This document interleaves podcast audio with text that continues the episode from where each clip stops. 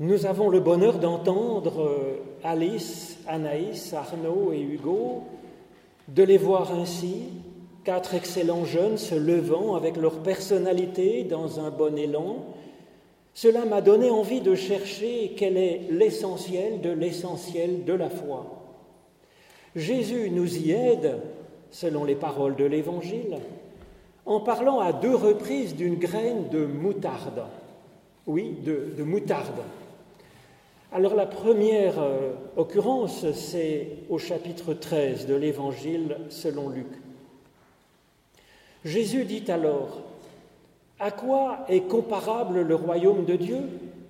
À quoi le comparerai-je Il est comparable à une graine de moutarde qu'un humain prend et plante dans son jardin elle pousse, elle devient un arbre, et les oiseaux du ciel font leur nid dans ses branches. Quelques chapitres plus loin, Jésus revient sur la graine de moutarde. Les apôtres dirent au Seigneur, c'est une bonne intention, Seigneur, augmente en nous la foi. Et le Seigneur répondit, Si vraiment vous aviez de la foi gros comme une graine de moutarde, vous diriez à ce sycomore, déracine-toi et va te planter dans la mer, et il vous obéirait. Les apôtres dirent au Seigneur, augmente-nous la foi. Et ainsi, dans l'Évangile, Jésus prend comme image de l'essentiel, comme image de la foi, la graine de moutarde.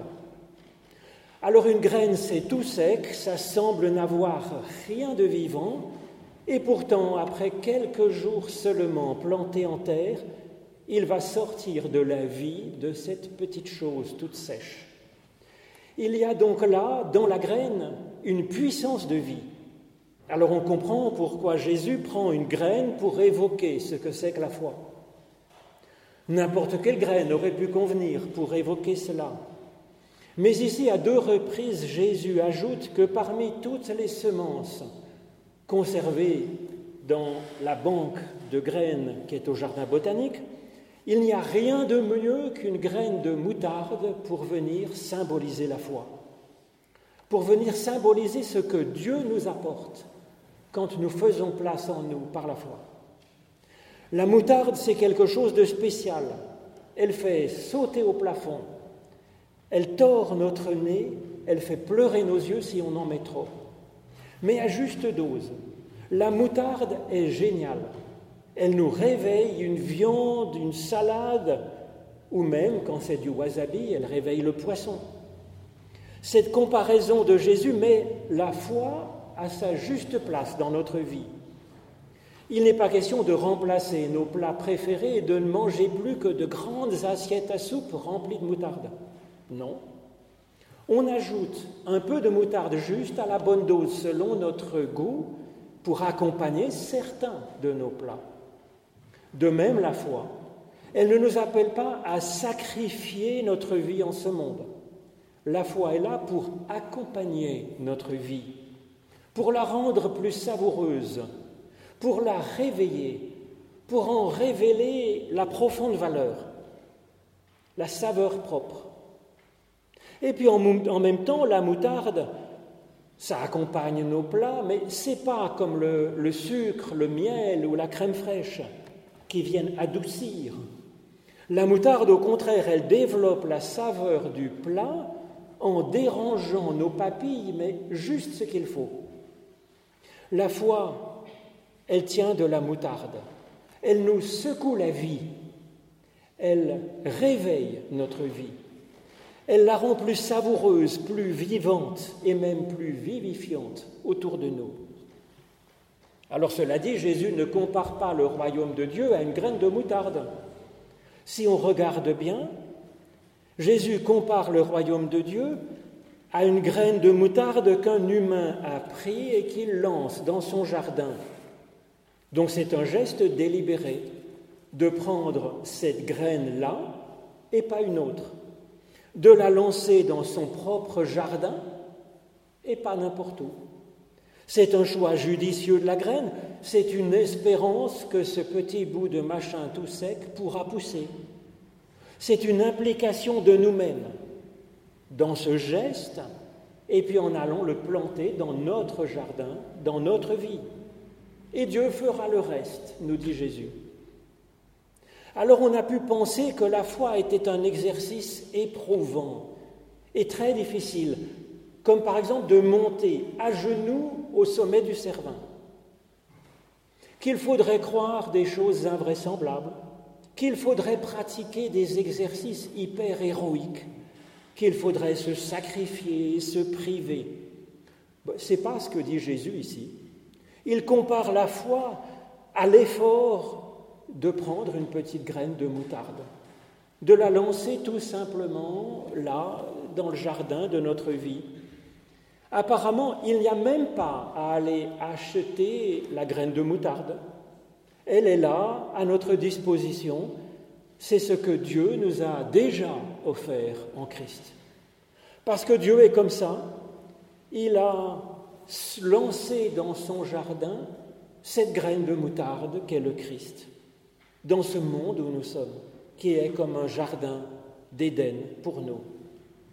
Alors ce n'est pas un effort immense, immense de soulever une graine de moutarde et de la lancer. Elle pèse environ 5 millièmes de grammes j'ai pesé. Mais encore faut-il le faire, et pour ça, encore faut-il avoir eu l'idée de le faire.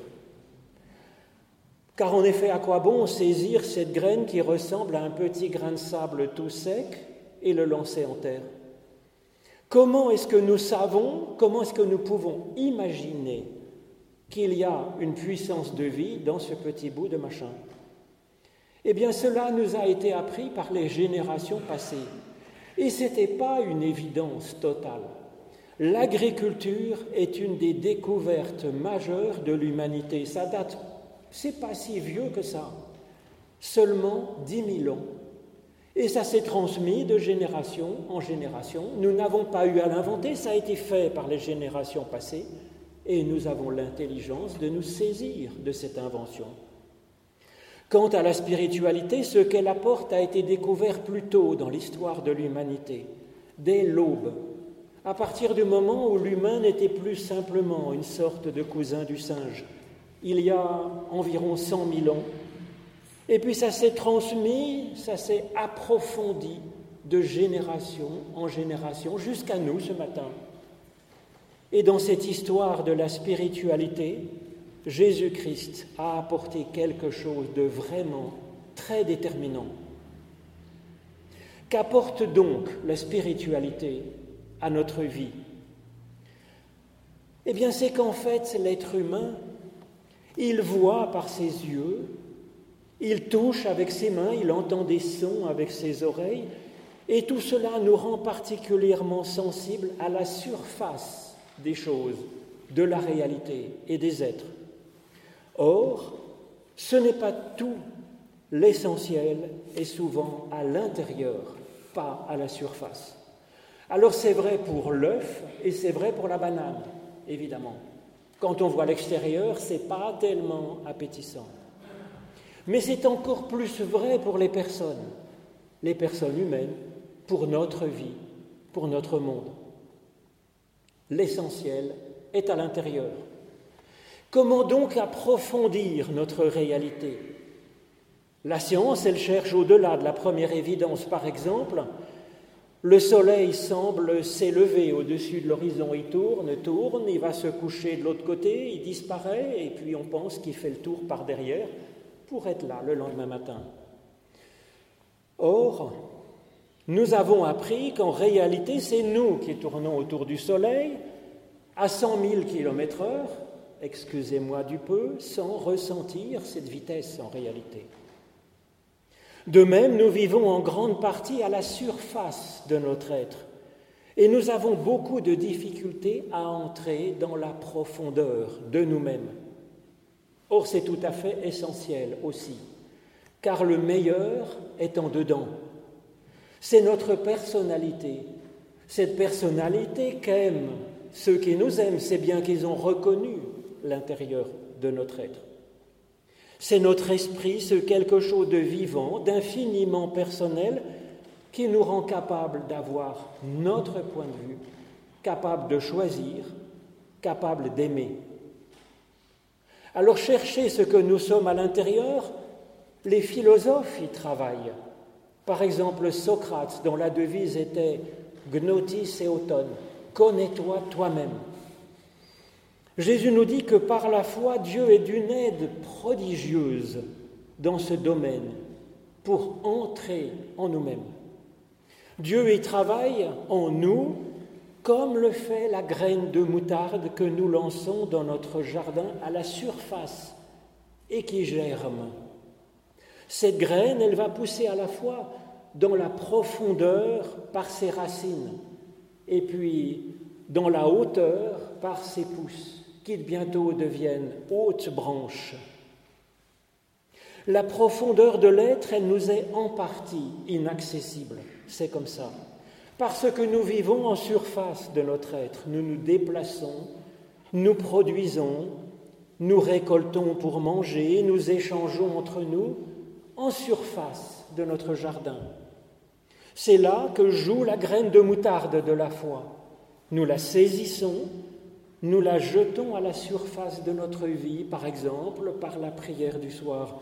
Et Dieu ira chercher ainsi le meilleur dans les profondeurs de nous-mêmes, et de cette profondeur, il fera une grande élévation de nous-mêmes. Et c'est un immense service, le premier que nous rend Dieu, comme cette graine de moutarde avec sa puissance de vie. Il y a un autre service que nous donne Dieu, comme cette graine de moutarde. Cette graine de foi, elle devient un arbre et les oiseaux du ciel peuvent se réfugier, faire leur nid dans ses branches. Alors qu'est-ce que Jésus entend par là? Les oiseaux, c'est des jolis animaux très aériens, divers, mais ils sont sauvages et presque impossibles à domestiquer. En tout cas, nous ne savons pas faire. Ils représentent les multiples belles dimensions de nous-mêmes, mais qui sont un peu comme sauvages en vrac.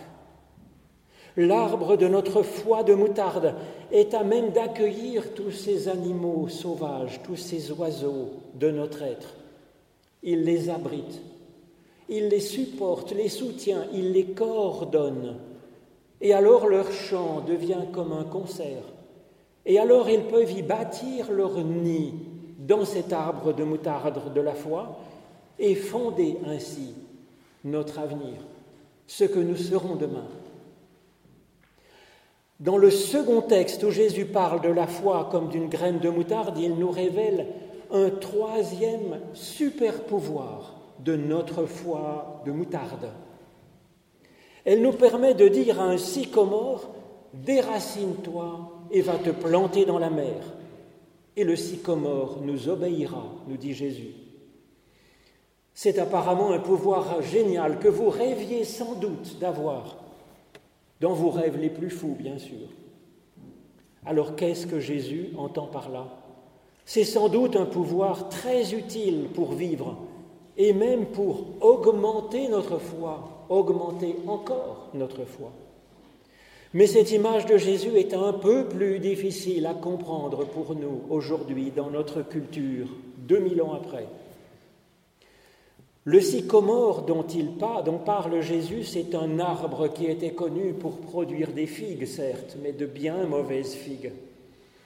Ensuite, dans la culture de l'époque, le figuier est une figure de l'interprétation de la Bible et l'interprétation de notre vie. C'est ce que nous apprenons par le Talmud des Juifs.